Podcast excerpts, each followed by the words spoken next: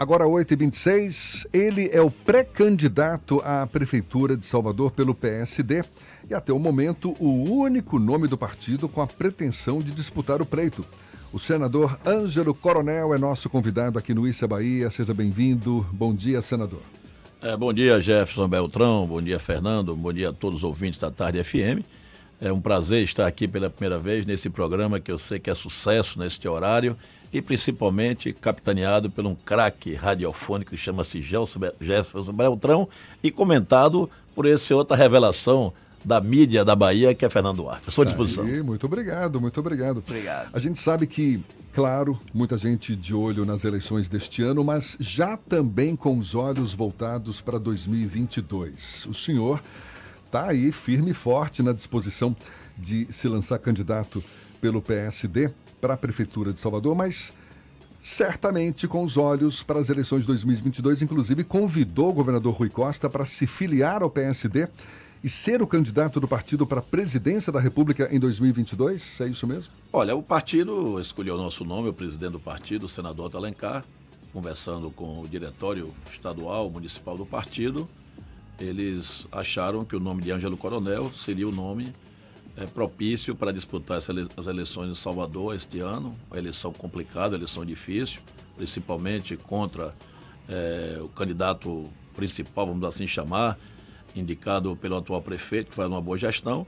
Mas a gente não é de fugir da raia. Eu sempre digo, estou aqui pronto para enfrentar missões. Se a missão é encarar o que aí está, estou pronto para isso. Na situação de 2022, Beltrão, eu acho que está muito longe ainda. Estamos ainda com 2021 ainda nascendo a eleição, então falar em 2022 agora é muito prematuro. E quanto à situação do convite feito ao governador Rui Costa, é que eu sinto que o PT Nacional é, não vai lhe dar o apoio, pelo menos já está na grande mídia. Então, como o Rui é um bom gestor, nada como ele vir para o 55, para o PSD, para disputar a presidência da República. O senhor faz parte da base de apoio ao governo do, ao governador Rui Costa. Como é que o senhor está vendo a disposição do governador de lançar a Major Denise Santiago como candidata do PT à Prefeitura de Salvador? Olha, eu conheço a Denise, inclusive foi uma das minhas entrevistadas quando eu fazia o programa Tete a Tete com o Coronel. Uma pessoa bem focada, uma pessoa realmente é, pelo que a gente lê, pelo que a gente ouve, uma pessoa capaz. Eu acho que o PT tem todas as condições de lançar qualquer nome. Eu só fico assim um pouco é, solidário aos membros do PT, que estavam aí há muito tempo comendo sal, comendo poeira, no relento, e na hora que pode ter uma candidatura, eles são deixados de lado, estão pensando uma pessoa que nem do partido é filiado. O senhor chegou, inclusive, a dizer que o governador estaria discriminando as candidaturas masculinas. Olha, a partir do momento, inclusive eu fui até chamado de machista. Eu acho que talvez, Mas... talvez quem conheça a minha vida política, eu acho que sou as, eu sou uma das pessoas dessa Bahia que mais apoia a classe feminina. Principalmente para você ter uma ideia. Quem me conhece sabe, eu sou ando com Eleusa para cima e para baixo. Eleusa coordena minhas campanhas. Eleusa, você que participa da Assembleia, Beltrão, sabe, Eleusa implantou o programa Assembleia de Carinho, que foi um programa social muito comentado para o bem. Então eu de machista não tenho nada, muito pelo contrário. Eu, sou, se brincar, sou até feminista. Mas o senhor acha que pegou mal essa declaração? Olha, não é questão, porque a partir do momento que o governador disse que Salvador precisa de uma mãe, então significa que os pré-candidatos da base dele, do sexo masculino, na, na concepção de Rui, já estão isolados. Porque se ele chega e fala, olha, Denise é uma boa pessoa, é, tudo bem, não estou discordando. Mas quando ele fala Salvador agora quer uma situação maternal, quer uma mãe. Então o que, é que acontece? Bacelar está fora, Coronel está fora, Niltinho está fora, Isidoro está fora, porque ele só quer uma mãe. Então os pais estão literalmente é, alijados do processo. Fernando. Deputado, deputado o, o, força do hábito ainda, desculpa, senador Ângelo Coronel. Mas eu sou eterno deputado. eu, foram sete mandatos, com certeza. É, foi um período da minha vida muito positivo. Graças a Deus. Pode me chamar de deputado que não me incomoda. E no o... último deles, presidente da Assembleia da Legislativa Assembleia. da Bahia. O... Há uma série de conversas que o senhor fez com o PP, o Progressistas, né, com o deputado Niltinho e também com o Bacelar do Podemos. Existe uma chance forte desse grupo de partidos saírem coesos juntos nessa disputa eleitoral de 2020 aqui em Salvador, já que o próprio governador e também o ex-governador Jacques Wagner deu indicativos que uma candidatura de centro-direita dentro da base aliada é bem-vinda nesse processo eleitoral aqui da capital baiana? Olha, nós temos conversas com o PP e com o Podemos, tanto com os presidentes João Leão e o próprio Bacelar, que é presidente também pré-candidato, e também com o pré-candidato Niltinho, fizemos, selamos um acordo, aquele que tiver melhor condições até as convenções será o candidato desse, desse, desses três partidos. Hoje mesmo, daqui a quando eu sair desse programa, estaremos conversando com a deputada Olívia Santana para tentar colocar também o PCdoB é, nesse mesmo agrupamento. Porque se eles estão querendo colocar uma candidatura do PT, candidatura própria, natural, normal, e temos a candidatura também do Sargento Isidório, só que esse agrupamento, no caso o PP, PSD e o Podemos, resolveu se unir, independente da vontade ou do querer de qualquer cacique político. Isso é uma espécie de racha na base aliada do governador ou vocês preferem tratar como uma divergência entre aliados?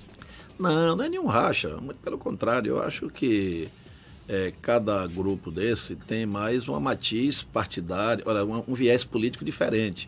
Por exemplo, o meu viés político não é o mesmo viés político, é, vamos supor, do, do PCdoB, eles são mais à esquerda, eu já sou mais de centro. A mesma coisa é Bacelar, a mesma coisa é Niltinho. Então, na verdade, é até uma maneira de deixar para o eleitor de Salvador várias opções. Eu acho que o eleitor de Salvador tem que ter a opção de votar ou no candidato do prefeito, ou no candidato deste agrupamento do PSD-PP com Podemos, ou no PT, ou no PCdoB. Então é bom que vai ter aí para todo gosto de candidatura esse ano. Então o senhor defende essa questão, a tese das múltiplas candidaturas, também para forçar uma espécie de segundo turno, já que o candidato do prefeito Assemineto é considerado um dos favoritos nesse pleito? Olha, Fernando, Jefferson e ouvintes da Tarde FM, essa questão de forçar segundo turno, não, isso é muito relativo. Porque nas eleições de quatro anos atrás, eu me lembro que quando foi lançada a candidatura de Alice Portugal, nosso partido PSD, foi o primeiro partido a apoiar Alice. Naquele momento, ninguém acreditava na candidatura de Alice, tanto é que muitos partidos, até com matiz mais à esquerda, não deram o efetivo apoio à Alice Portugal, tanto é que a Alice teve a votação de 14%. E outro candidato da base também, Isidório, teve 8%. Ou seja, muitas vezes não é o governador chegar e falar meu candidato é fulano, ou chegar aqui Lula, meu candidato é Beltrano, que isso aí vai reverter o voto do povo soteropolitano. O povo de Salvador já deu mostras que você pode estar bem avaliado na cabeça, ou no cargo de prefeito, ou no cargo de, de governador, e não transferir o voto, não fazer a transfusão eleitoral. Essa é a verdade. Na eleição passada também, de um ano atrás, é, o agrupamento do prefeito é, apoiou também José Ronaldo, apoiou o, o, senador, o candidato a senador Gil Taizinho, e na hora H o voto não entrou. E ele bem avaliado, com mais de 70% de aprovação. Então significa o quê? Que mesmo o chefe do executivo municipal ou estadual estando bem avaliado, não significa que vai transferir o voto num toque de mágica. O senhor acredita que o, então os dois grandes eleitores, tanto o prefeito Assemineto quanto o governador Rui Costa, eles têm uma participação importante no processo eleitoral, mas que não necessariamente eles devem ser decisivos no processo? Eles têm participação preponderante, mas muitas vezes você faz a transfusão, mas se o receptor não for bom, a transfusão não dá compatibilidade, dá incompatibilidade. Isso é a mesma coisa transfusão de sangue. Não adianta você ter A positivo, doar um sangue para um, para um, quem tem o tipo O, não combina. Você vai fazer a transfusão e não combina. Então possa ser que o próprio ACM Neto faça. Doar para o O até combina, tá? Hein? Doar, Só, doar para o O. Vou dar um exemplo pode. aí que eu não sou médico, eu sou engenheiro, então, sei lá, é, essa transfusão não combina. A verdade é sim, essa. Sim. Então possa ser também que o próprio governador é, queira dizer, colocar a mão em cima de uma candidata ou de um candidato e a transfusão não vá. Mesma coisa Neto. Ninguém sabe até agora se a transfusão de sangue ou de voto de Neto para Bruno se vai acontecer. Eu espero que não vá e que o povo escolha Ângelo Coronel para prefeito. Aliás, pegando carona nessa sua declaração de agora, por que, que o senhor se lança como pré-candidato à Prefeitura de Salvador e por que, que os eleitores devem acreditar na sua pretensão para chegar ao Palácio Tomé de Souza? Olha, Beltrão, eu moro em Salvador há 52 anos. Eu tenho 61 anos de idade, vim para aqui com 9 anos de idade, estudei aqui. É, meus, filhos, meus dois filhos nasceram aqui, é, me formei aqui, tenho negócios aqui em Salvador. Então, Salvador é a cidade que eu não nasci, mas escolhi para viver. O senhor é de é Coração aqui, de Maria. É, eu sou natural de Coração de Maria, quando eu fui prefeito em 88 a 92. E como é que eu escolhi para viver? Nada como você tentar fazer algo pela terra que você gosta, a terra que te ajudou. Salvador me ajudou muito e eu quero também tentar retribuir o que Salvador fez por mim ao longo da minha vida, tanto profissional como empresarial, como também a vida política. É evidente que eu conheço Salvador, apesar que o prefeito Neto disse que eu não conheço Salvador, que só conheço Coração de Maria e uma parte ali de Lauro de Freitas. Eu realmente eu não conheço Salvador bem. Eu visitei algumas favelas, realmente eu não sabia que tinha essa Salvador é, tão recheada de desigualdade, tão recheada de esgoto a céu aberto, tão recheada de, de riachos correndo pra, com um vetor de doença muito grande. Eu não conhecia Salvador, que não tem uma cobertura da saúde bucal, é só é atendido hoje, 13% da população de Salvador hoje é atendida pela saúde bucal.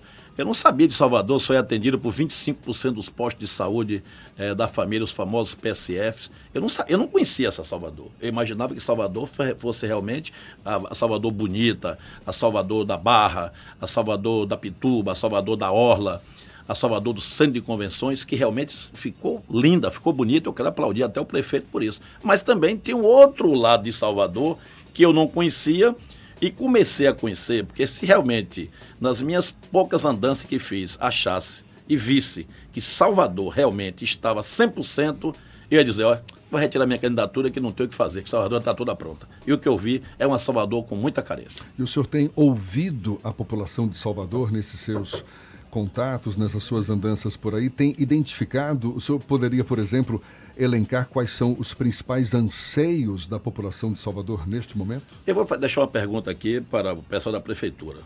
Favela do Osório, após a Baixa de Quintas. Eu visitei, por exemplo, e me constrangeu. Você vê um esgoto a céu aberto, um riacho, numa fedentina, as crianças brincando ali próximo àquela água, eu pergunto, será que aquilo ali não era para ter feito uma ação urgente? Quando a chuva chega torrencialmente, meio metro das casas são alagadas por causa desse rio fétido, este rio cheio de esgoto. Então eu pergunto, eu vi esse povo lá, o povo disse, olha, a última vez que estiveram aqui, disse que iam fazer, iam fazer, já tem sete anos, não foi feito. Então a gente vê essas coisas e começa a ver o seguinte, que falar, falar mostrar o que é bonito é bom, mas ninguém quer mostrar o que é negativo, o que é feio. Claro, isso é, um, isso é até, posso até falar que isso já é uma praxe da maioria dos políticos brasileiros. Você quer mostrar o que é bom e esconde debaixo do tapete o que é ruim. Então eu não estou aqui para falar mal do prefeito, até meu amigo pessoal. É, o Bruno Reis também é meu amigo pessoal. Agora, eu quero fazer o contraponto. Eu quero trabalhar pela Salvador que estão com os olhos vedados, não pela Salvador que estão com os olhos abertos que são as salvadores dos lugares pitorescos, dos lugares bonitos que estão por aí na mídia baiana. Só corrigir a informação, realmente A não pode doar para O. É o O que pode doar para o A, o senador estava certo. Olha, eu não sou médico, viu, é, Fernando? É, mas muitas vezes assim a gente consegue dar uma desculapio. É, realmente, a correção foi equivocada da minha parte, tem que admitir o erro. Senador, saindo um pouco do cenário local, o cenário nacional, o senhor está lá na Câmara Alta, o senhor acredita que é possível que o andamento, por exemplo, da gestão do presidente Jair Bolsonaro tenha algum tipo de impacto no processo eleitoral de 2020? As candidaturas de extrema direita ou que flertem com a extrema direita podem ter algum tipo de impacto nas eleições municipais aqui da Bahia? Não acredito, não acredito porque cada cidade da Bahia, cada município tem a sua peculiaridade, tem o seu bavi. Então não é influência de governo federal, nem governo estadual que vai influenciar nesses resultados. Ontem, por exemplo, você viu a eleição suplementar, um prefeito ganhou com 69% dos votos, não houve influência de ninguém. Simplesmente a influência local, é a briga local. Então, as eleições municipais, a influência das figuras de proa da política, ela influencia muito pouco. O senhor está se referindo à eleição em Pilão Arcado?